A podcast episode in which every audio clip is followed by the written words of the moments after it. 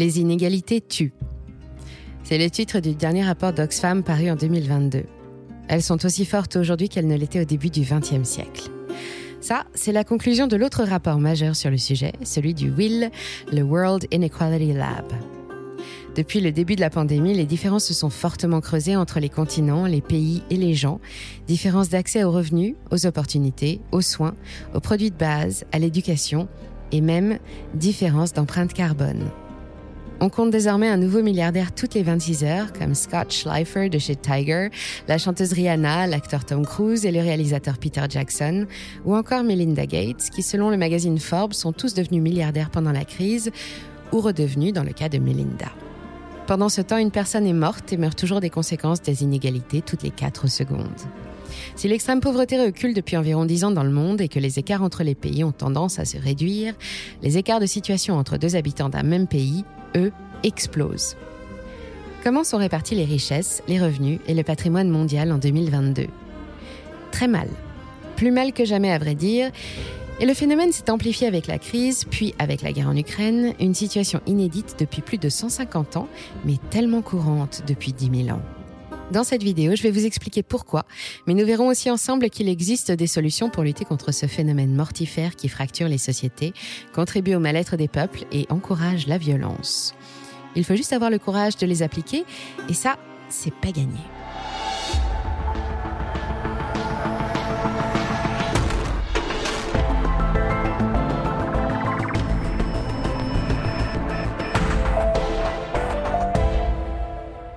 16 700 euros par an, c'est le revenu moyen que perçoit un terrien adulte.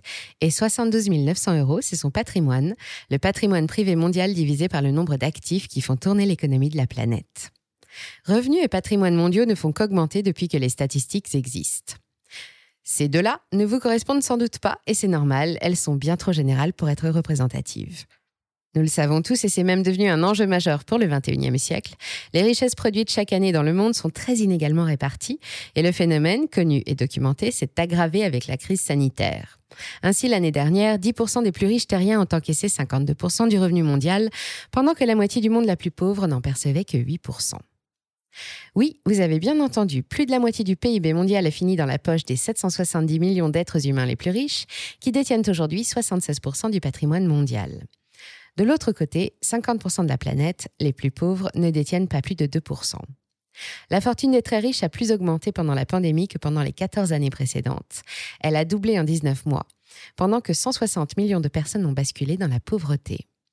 Pour le Laboratoire international des inégalités, la situation est identique à celle qui régnait au XIXe siècle, à l'apogée du colonialisme et au lendemain des révolutions industrielles, et avec la crise, nous avons fait un énorme bond en arrière. Certains pays ou zones géographiques affichent de meilleurs résultats que les autres, comme l'Australie, l'Algérie ou l'Europe, qui se montrent aussi une élève appliquée en matière de lutte contre les inégalités, mais c'est loin d'être le cas partout, par exemple aux États-Unis. Chez nous, en 2021, 10% des plus riches se sont appropriés 36% des richesses produites, contre 58% outre-Atlantique. Aucun de ces chiffres n'est bien glorieux et il y a encore de gros progrès à faire.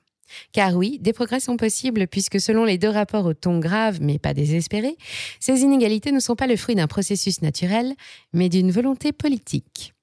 Les gouvernements devraient donc être capables de renverser la vapeur en douceur, plus ou moins, mais jusqu'à maintenant rien n'a été fait et la situation se dégrade toujours avec le contexte conflictuel en Europe de l'Est.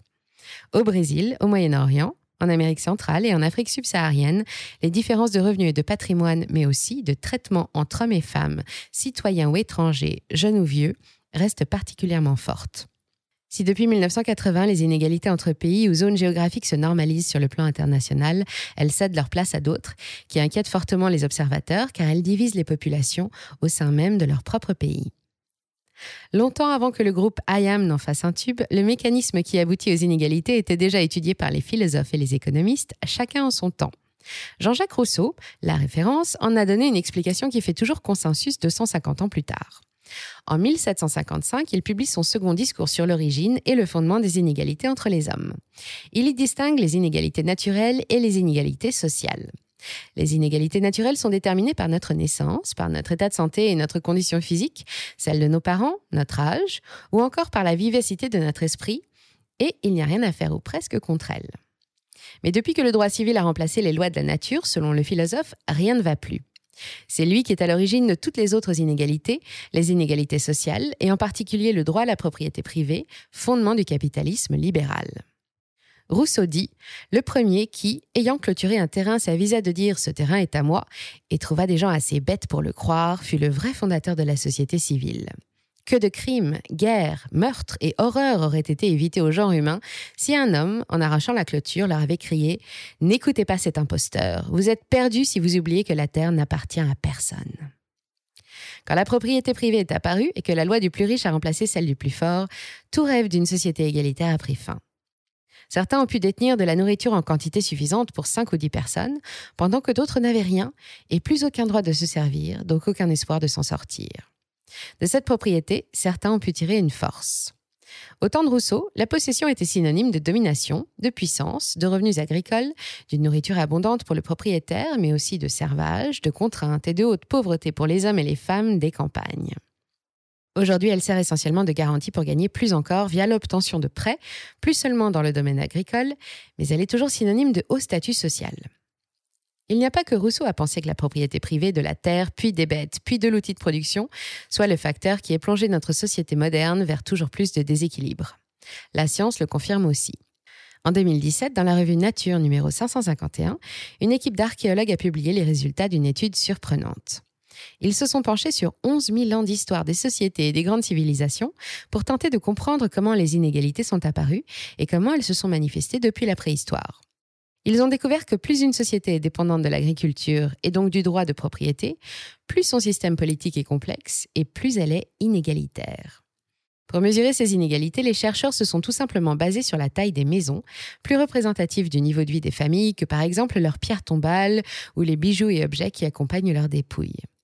Dans les tribus aux coutumes et aux modes de vie primitifs basés sur la chasse et la cueillette, les maisons ont toutes plus ou moins la même taille et aucune différence de traitement n'existe entre ses membres alors que de leur côté, les civilisations pastorales étudiées évoluent inévitablement vers les inégalités en fonction des biens détenus, de la couleur de la peau, du sexe, de l'âge ou de la profession. Dans ces sociétés, comme à Teotihuacan au Mexique ou à Babylone la Grande, les maisons présentent de grosses différences de taille et suggèrent l'existence de quartiers riches entourés de quartiers pauvres. L'agriculture et la sédentarisation, voilà comment tout ça a commencé. Malheureusement, il y a peu de chances de sortir notre société moderne de sa condition de cultivatrice acharnée. Avec notre démographie galopante, nous sommes toujours et plus que jamais dépendants de notre agriculture.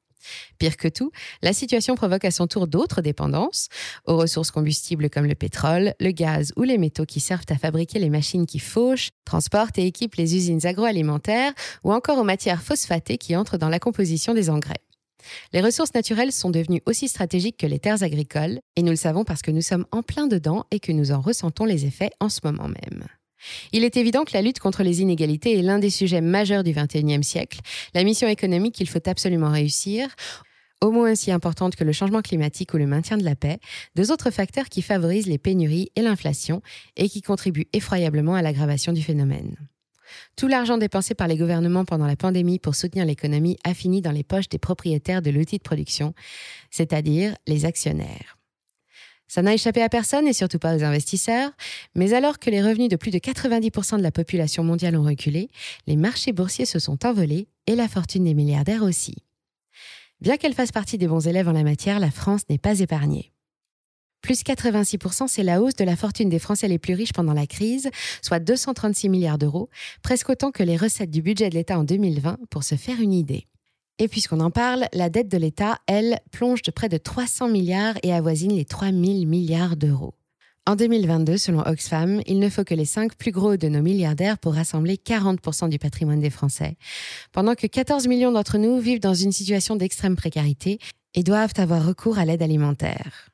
Aux États-Unis, encore eux, l'économie la plus développée du monde, il serait plus de 36 millions à vivre sous le seuil de pauvreté. On ne parle plus de fossé entre riches et pauvres, mais entre riches et tout le reste de la population. Comment est-ce possible?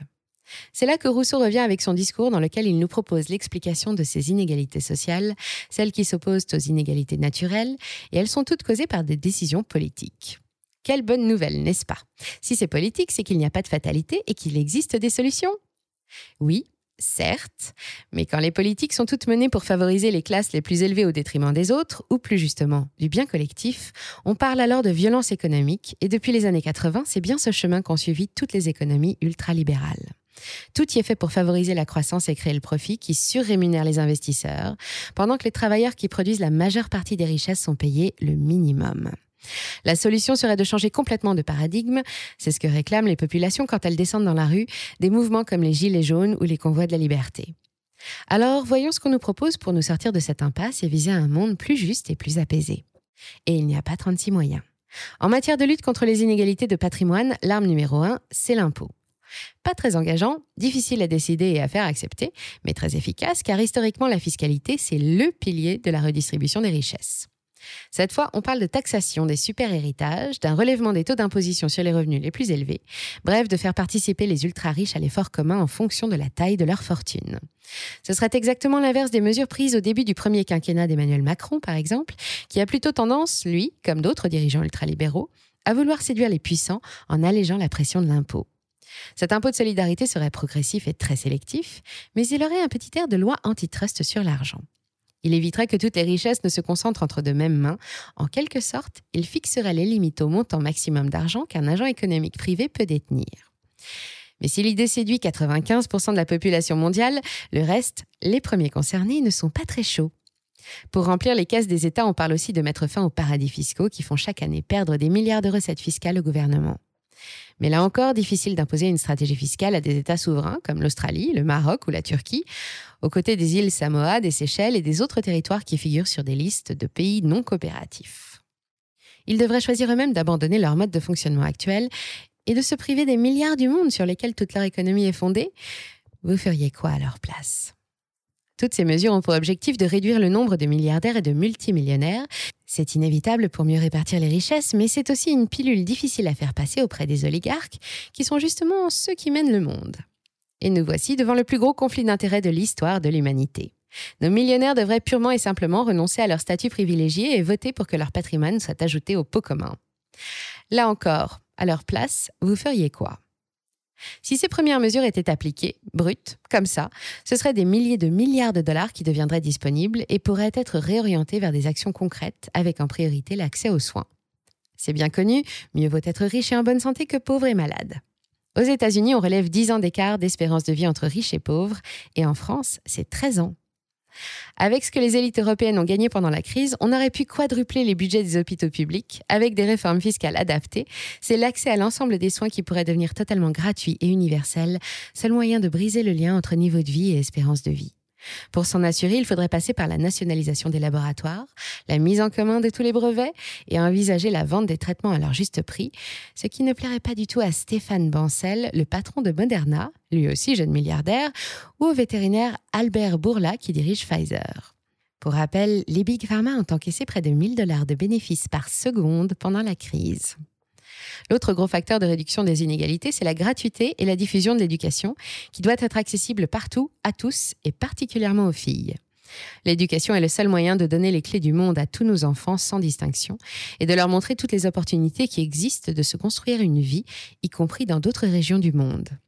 Selon l'UNESCO, même si l'accès à une éducation de qualité a globalement progressé dans le monde depuis 15 ans, 17% des enfants et adolescents sont toujours déscolarisés, depuis 30% en Afrique subsaharienne jusqu'à 3% en Europe.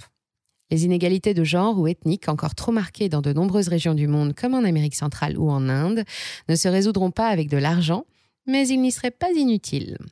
104 économies sur 189 étudiées par la Banque mondiale en 2018 conservent des lois liberticides pour les femmes, les mineurs, les pratiquants religieux, les personnes handicapées ou vulnérables. Dans 18 d'entre elles, comme l'Iran ou la Bolivie, une femme doit toujours obtenir l'accord de son mari pour avoir le droit de travailler. Aider les femmes, les personnes fragiles, des villages ou des régions à devenir plus autonomes, remettre en question les normes sociales traditionnelles, favoriser l'initiative locale, financer la construction d'infrastructures et recruter des gens compétents pour les entretenir, voilà qui demande beaucoup d'argent, mais pas tant que ça. Selon la FAO, il faudrait investir seulement 38 à 47 milliards d'euros par an pour éradiquer la faim dans le monde. Oui, les solutions existent pour tous les types d'inégalités sociales issues de volontés politiques, mais qui aura le courage de les mettre en place? Alors, récapitulons. Les inégalités sont apparues en même temps que les sociétés sédentaires et le droit à la propriété privée. Dans un monde où les ressources ne sont pas inépuisables, la possession a vite remplacé les lois naturelles dans la définition des rapports de force. La recherche de profit et de croissance a remplacé l'objectif de bonheur et de bien-être commun, et toutes nos politiques tendent vers cette recherche partout dans le monde. Mieux répartir les richesses, notamment entre le travailleur, le capital et l'État, puis en se montrant solidaire des autres peuples, impliquera une mutation profonde de nos sociétés, avec l'abandon de l'argent roi, l'avènement de l'ère de la sobriété et la fin du pouvoir par l'argent. Vous y croyez, vous? Seriez-vous prêt à vivre dans un monde où il deviendrait interdit d'être riche, mais dans lequel, potentiellement, nous ne manquerions jamais de rien, et où tout être humain et son voisin seraient traités équitablement partout sur la planète? En 2022, on appelle ça une utopie, une vue politique ou sociale qui ne tient pas compte de la réalité. Car la réalité, la voilà, et on ne va pas se voiler la face. L'homme moderne, surtout quand il est riche, est bien trop occupé à gagner plus d'argent pour penser à lutter contre tout ce qui alimente sa propre cupidité, et c'est aussi l'un des facteurs qui causeront sa perte, sans aucun doute. Merci d'avoir suivi cet épisode jusqu'au bout. Si ça vous a plu, on compte sur vous pour le partager autour de vous. Laissez un like ou une bonne note et vous abonner pour être informé des prochaines sorties. Et moi, je vous dis à très bientôt sur Money Radar.